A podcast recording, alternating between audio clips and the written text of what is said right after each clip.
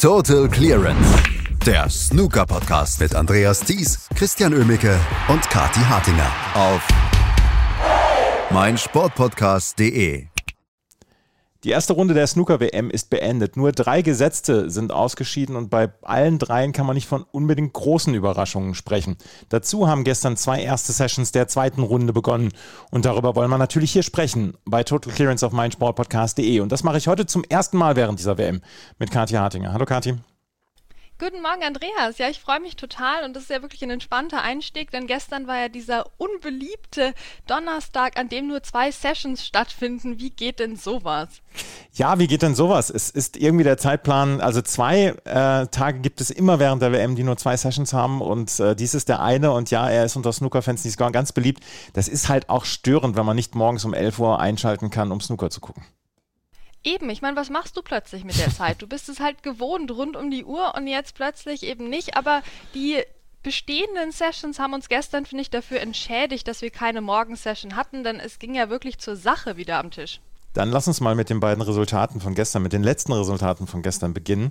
Noppon Kam gewinnt gegen Luca Brissell mit 10 zu 5. Luca Brissell hatte eine gute Saison und er galt wahrscheinlich dann auch als Favorit, aber er hat von Anfang an keinen Rhythmus gefunden, er hat nicht in dieses Spiel gefunden. Und er hat am Ende, trotz zweier später Frames, die er noch gewonnen hat, hier verdient verloren gegen Noppon Sainkam und der muss sich überhaupt nicht in irgendeiner Weise grämen, der zieht verdient in die zweite Runde ein. Ja, völlig verdient, aber trotzdem werden wir über Luca Brissell halt vor allem sprechen müssen in diesem Match, denn der war einfach nicht vorhanden. Luca Brissell fand nicht statt in diesem gesamten Match von Frame 1 an. Ähm, in Frame 2 hat man schon gesehen, okay, er hat zwei super wichtige Schwarze verschossen, die beide machbar gewesen wären. Ähm, und das waren schon die ersten Anzeichen wirklich dafür, dass wir wieder einen typischen Luca Brissell im Crucible erleben. Und irgendwie hatten wir doch alle geglaubt, dass er diese Saison nochmal einen Schritt nach vorne gemacht hätte. Das waren doch tolle Performances, die er abgeliefert hat, aber es blieb doch eigentlich relativ beschränkt auf den Dezember.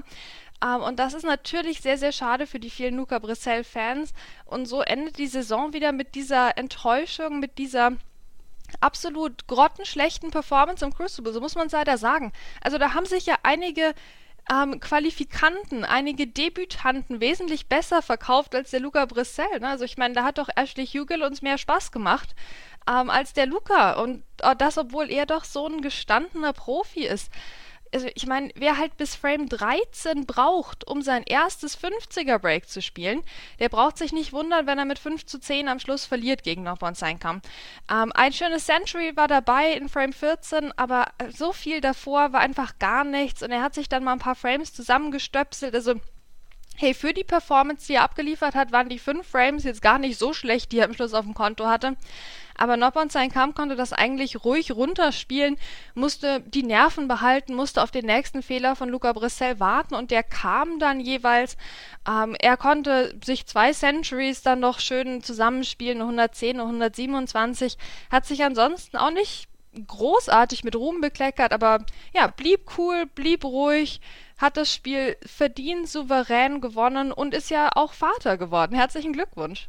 Ja, Vater geworden und äh, ist dann jetzt in die zweite Runde eingezogen, hat dann gleich schon mal ein bisschen Startgeld bekommen für die Familie. Von daher, das ist eine richtig gute Leistung. Und Noppon Kamp, den haben wir gar nicht so häufig während der WM gesehen, aber der hat das routiniert runtergespielt. Und gerade bei diesen beiden Frames, die letztens ähm, Luca Brissell dann noch geholt hat zum 9-4 und 9-5, da habe ich gedacht, hm, wird er vielleicht nervös, aber gar keine Spur von Nervosität bei ihm.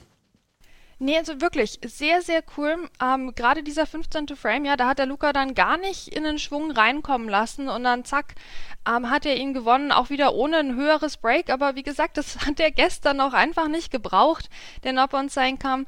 Ähm, er nennt ja Mark Selby als einen seiner Lieblingsspieler und hat auch seine Tochter nach ihm benannt. Also zum Glück nicht Mark, das wäre doch bisschen, bisschen interessant gewesen, aber hey, heutzutage geht ja alles. Nee, er hat sie Believe genannt, nach, ähm, ja, danach, dass Mark Selby immer an sich selbst glaubt, vor allem auch in dem WM-Finale 2017. Und so ein bisschen war das jetzt gestern auch von Noppon Sein Kabner. Der hat zu jedem Zeitpunkt dann geglaubt, dass er dieses Match gewinnen kann. Gut, war das jetzt die Ultraleistung? Mental bin ich mir unsicher, weil Luca Bressel halt auch nichts auf die Reihe gekriegt hat. Trotzdem, Noppon Kam hat das schön durchgezogen. Ich freue mich auf ihn in der zweiten Runde. Noppon Kam also steht in der zweiten Runde und äh, dort trifft er auf John Higgins. Die Aufgaben werden nicht kleiner während so einer Snooker-WM.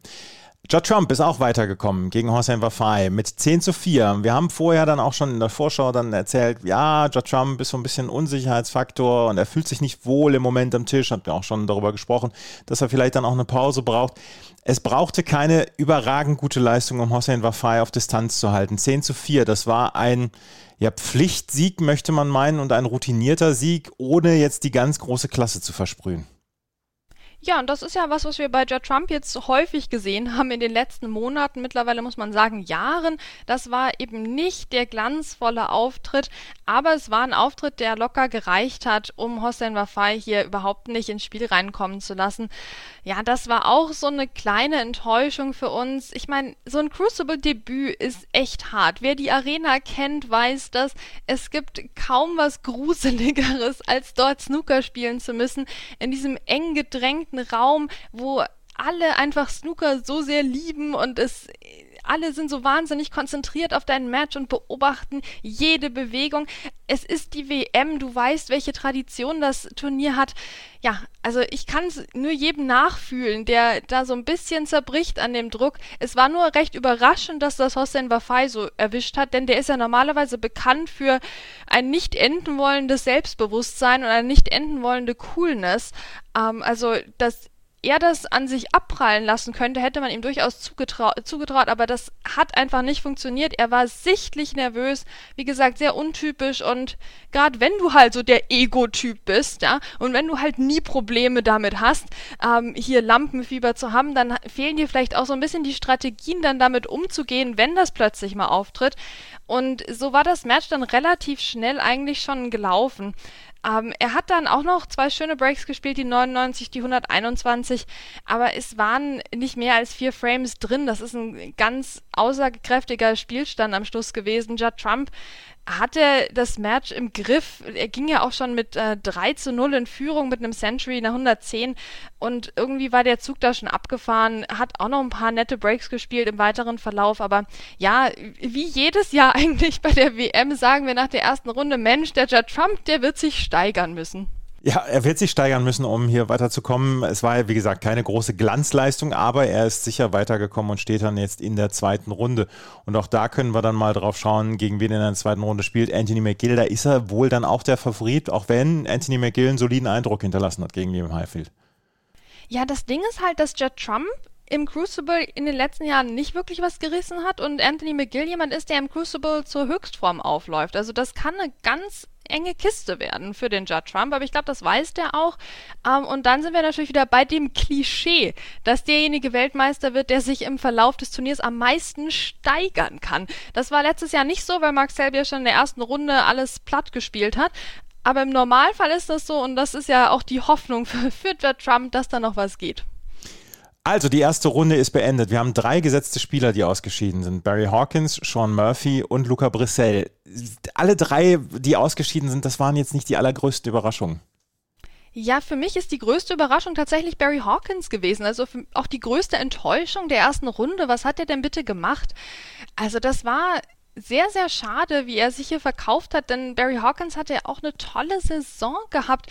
Ähm, klar, es hat in den Finals jetzt nicht so unbedingt gut geklappt, aber das sind wir ja von ihm gewöhnt. Davon abgesehen haben wir tolle Matches von ihm gesehen.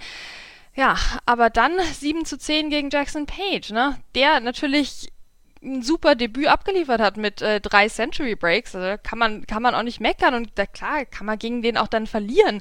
Trotzdem, Barry Hawkins für mich wirklich die, die Enttäuschung der ersten Runde. Der ist ja normalerweise so stark im Crucible, gerade für die erste Runde eine gesetzte Bank. Das hat dieses Jahr nicht funktioniert. Ähm, Dagegen Sean Murphy, naja, das war ein bisschen mit Ansage. Der hat ja die ganze Saison schon nichts ja. gerissen. Ähm, und Luca Brissell, naja, wir kennen's. Da geht im Crucible irgendwie nichts.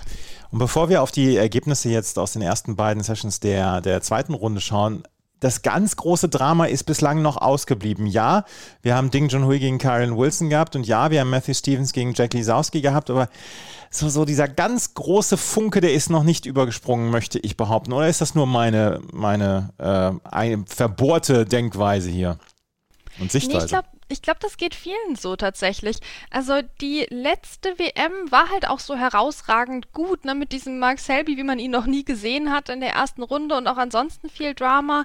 Das kommt dieses Jahr noch nicht so ganz in die Gänge. Aber das Schöne ist, wir haben jetzt ja die zweite Runde erst vor uns. Das heißt, das Turnier ist noch lange, da ist noch viel Potenzial für viele Entscheidungsframes, auch wenn es in manchen Zweitrunden-Matches jetzt noch gar nicht so sehr danach aussieht. Wir müssen drüber sprechen. Mark Williams gegen Jackson Page. Mark Williams hat seinem jungen Landsmann gestern in der ersten Session gehörig die Ohren lang gezogen. 7 zu 1 steht es nach der ersten Session für Mark Williams, der mit 8 Breaks über 50 und 3 Century Breaks überzeugen konnte und wirklich brillieren konnte. Das war eine ganz famose erste Session von Mark Williams und Jackson Page konnte einem zwischendurch nur so ein bisschen leid tun. Ja, das war schon ein bisschen traurig. Ich meine, die verstehen sich doch so gut. Da könnte man doch ein bisschen netter spielen. Aber gut, wir sind beim Snooker, wir sind bei der WM, da ist halt nichts mit nett, auch wenn ich mir das manchmal so wünsche. Und Jackson Page hat immerhin den letzten Frame der Session noch gewonnen. Ja, da hat nämlich Mark Williams keinen 50er Break oder mehr geschafft. Und dann hat der Jackson Page mal zugeschlagen und so steht es jetzt immerhin 1 zu 7. Es gab keinen Session Whitewash und das war eigentlich das Einzige, worauf man hoffen konnte. Zumindest so nach dem 3 zu 0 für Mark Williams gab es da nämlich wirklich schlimme Befürchtungen.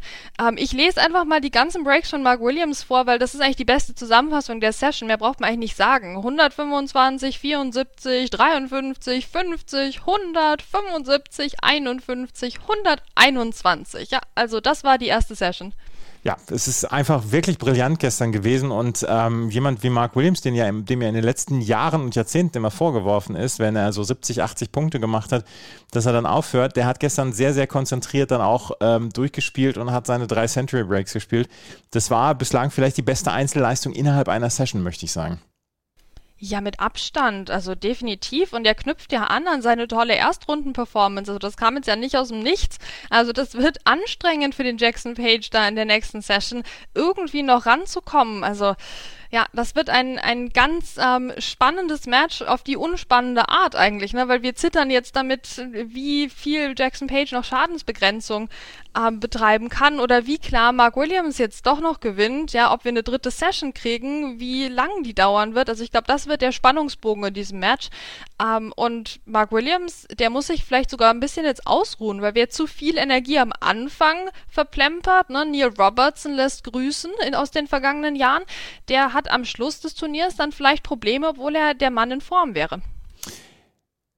Jackson Page muss jetzt rangehen und sagen, jede Mini-Session mit 3 zu 1 gewinnen, dann gewinne ich auch dieses Match noch. Er liegt mit 1 zu 7 zurück. Heute geht es weiter in diesem Match. Ähm, ein weiteres Match ist im Gange und das ist das zwischen Zhao Tong und Stephen Maguire. Und wenn wir über Enttäuschungen sprechen, dann müssen wir auch über jemanden sprechen, der hier eine wirklich gute Leistung bislang gebracht hat. Und Stephen Maguire führt gegen Zhao Tong mit 5 zu 3. Und das, glaube ich, gestern war der Stephen Maguire ähm, für den viele Fans geworden sind vor 10, 15 Jahren, als er so da auf die Tour kam, oder 20 Jahren vielleicht auch schon, äh, auf die Tour kam und äh, bei dem viele Fans geworden sind, weil das war gestern so eine kleine Vintage-Leistung, hatte ich das Gefühl. Wie geht's dir?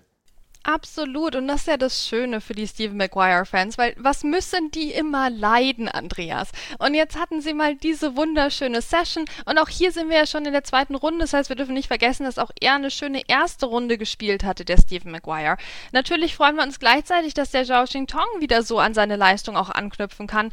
Ähm, also auch dieses Match hatte sehr, sehr viele hohe Breaks. Nur da waren sie gleichmäßiger verteilt zwischen beiden Spielern. Und so steht es 3 zu 5 für Stephen Maguire, der in Führung liegt ähm, nach der ersten Session. Also auch hier, was haben wir bitte gesehen? Die haben alles gelocht, was nicht nied- und nagelfest war gestern.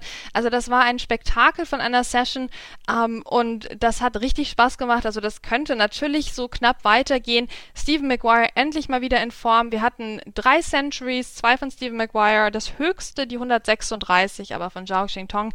Also es war ein begeisterungswürdiges Match gestern zwischen den beiden. Also hoffentlich können sie das aufrechterhalten in den kommenden Sessions. Also das Spiel, das sollte man sich nicht entgehen lassen. Ja, also auch bei der WM nicht nur nach Selby Higgins und Trump gucken und O'Sullivan natürlich, sondern auch mal einen Blick riskieren auf Zhao Xingtong gegen Stephen Maguire. Das ist eine Top-Begegnung. Heute 15.30 Uhr und morgen um 11 Uhr geht es da weiter und da geht es ganz sicher in die letzte Session. Bei Mark Williams gegen Jackson Page kann Jackson Page jetzt erstmal nur denken, ja, erstmal in die dritte Session kommen. Da geht es heute um 11 Uhr und um 20 Uhr weiter. Also da wird heute das Match dann schon beendet. Das wird eins der, das wird das erste Match sein, was beendet sein wird. Schauen wir auf die Matches von heute, die kommen. Mark Allen gegen Ronnie O'Sullivan heute Morgen um 11 Uhr und heute Abend auch um 20 Uhr. Also parallel beide Sessions zu den beiden Sessions von Jackson Page und Mark Williams. Heute Nachmittag Selby gegen Yan Bingtao und Zhao Tong gegen Stephen Maguire. Das sind die Matches, die wir heute erleben werden. Was erwartest du? Was erwartest du vor allen Dingen von Mark Allen gegen Ronnie O'Sullivan? Ich erwarte mir irgendwie, dass das lustig wird, Andreas. Also ich glaube, da wird einiges an Drama, einiges an Spannung natürlich in der Luft liegen. Und das, da kann alles passieren in dem Match. Sowohl auf dem Tisch als auch abseits vom Tisch. Ich glaube, die beiden werden sich wirklich aufstacheln. Ähm, ich hoffe, dass wir den Top Mark Allen erleben werden, aber es kann auch sein, dass er einfach verprügelt wird von Ronnie. Also wie gesagt, da ist alles drin in dem Match. Das darf man sich echt nicht entgehen lassen. Und Mark Selby gegen Yan Ming Chao, das wird natürlich das äh, taktische Duell der Großmeister. Ja, also da muss sich der Mark Selby aber auch anstrengen, wobei auch Yan Mingtao ein bisschen geschwächelt hat bei den ganz großen Matches in der jüngeren Vergangenheit. Also das wird auch eine interessante Positionsbestimmung so für den weiteren Turnierverlauf.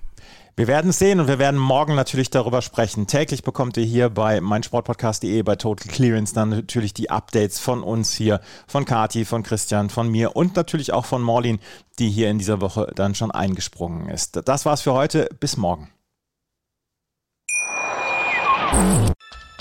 Was zum Teufel, du Bastard? Du bist tot, du kleiner Hundeficker. Und dieser kleine Hundeficker, das ist unser Werner. Ein ganz normaler Berliner Kleinstkrimineller, der dann aber im Knast das Ding seines Lebens dreht. Una Fantastica Risetta Perla Pizza.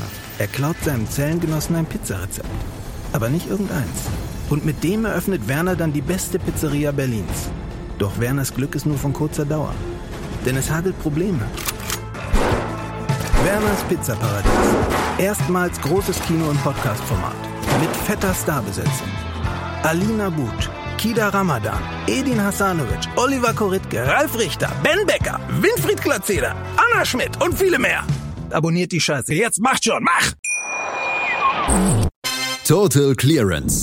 Der Snooker-Podcast mit Andreas Thies und Christian Ömicke auf meinsportpodcast.de.